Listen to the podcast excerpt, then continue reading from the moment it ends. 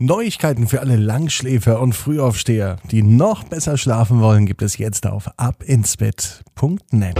Ab ins Bett, ab ins Bett, ab ins Bett, ab ins Bett. Der Kinderpodcast.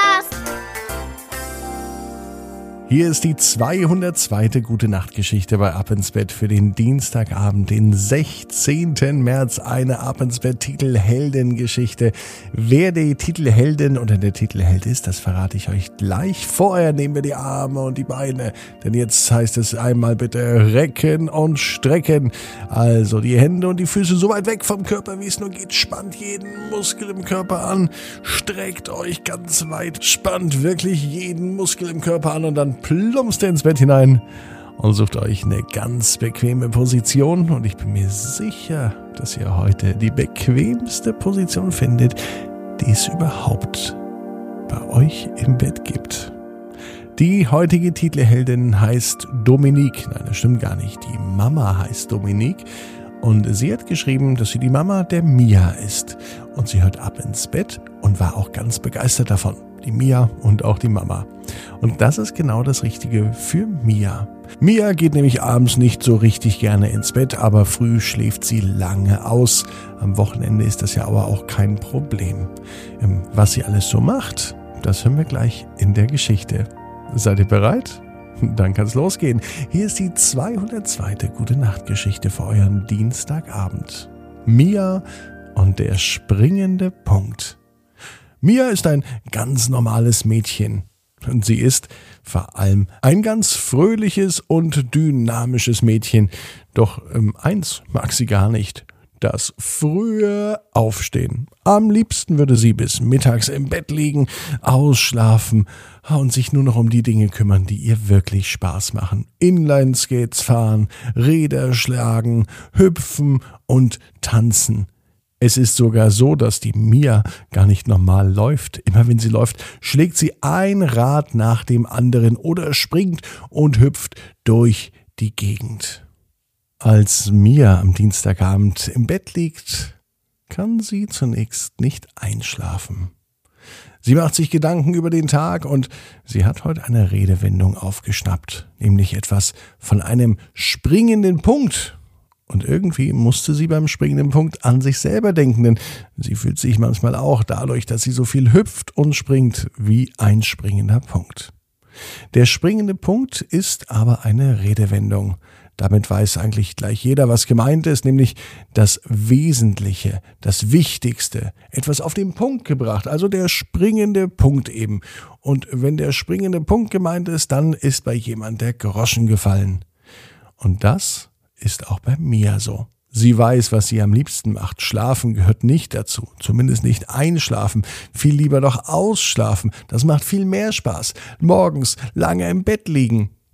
Aber abends ins Bett gehen, das findet Mia nicht so schön. Der springende Punkt dabei ist, dass das Ausschlafen ja schön ist, aber das Einschlafen meistens viel zu langweilig ist, denn abends könnte man noch tolle Dinge machen. Ja, ja, Mia kennt also ihren springenden Punkt. Und als sie die Augen nun tatsächlich schließt und sich doch dazu durchringen kann, dass es das Beste ist, an diesem Dienstagabend einzuschlafen und nicht gleich wieder aufzustehen, herumzuspringen und herumzuhüpfen, ja, und als sie die Augen schließt, da kann sie ihn sehen, den springenden Punkt. Obwohl es dunkel ist, obwohl die Augen zu sind. Probiert es auch einmal, macht die Augen zu, legt euch hin und schaut auch einmal, ob ihr den springenden Punkt seht. Und bei mir springt der Punkt vom linken Auge zum rechten Auge und sie kann ihn ganz klar sehen. Es sieht fast aus, als würde der springende Punkt mit einem Trampolin von der linken Seite zur rechten Seite oder von der rechten Seite wieder zurück zur linken Seite springen. So viel Action ist beim springenden Punkt drin. An Schlafen war für Mia überhaupt noch nicht zu denken. Schnell öffnete sie die Augen wieder. Doch der springende Punkt war nun wirklich da. Und er sprang von links nach rechts direkt vor ihrem Auge. Mia überlegte sich, wie es für sie wäre, wenn sie keine Mia wäre, kein Mädchen, sondern ein springender Punkt. Wäre das vielleicht Ihre große Erfüllung und wäre das vielleicht für Sie eine gute Möglichkeit, um auch nachts hin und her zu springen? Von links nach rechts und auch von rechts nach links? Und da merkt Mia auch, dass selbst das Mädchen mit der dynamischsten Energie irgendwann einmal müde wird. Der nächste Tag kommt ganz bestimmt. Und am nächsten Tag, da weiß Mia schon ganz genau, was sie machen wird. Sie wird im Trampolin hin und her springen, von links nach rechts und von rechts nach links. So wie der springende Punkt.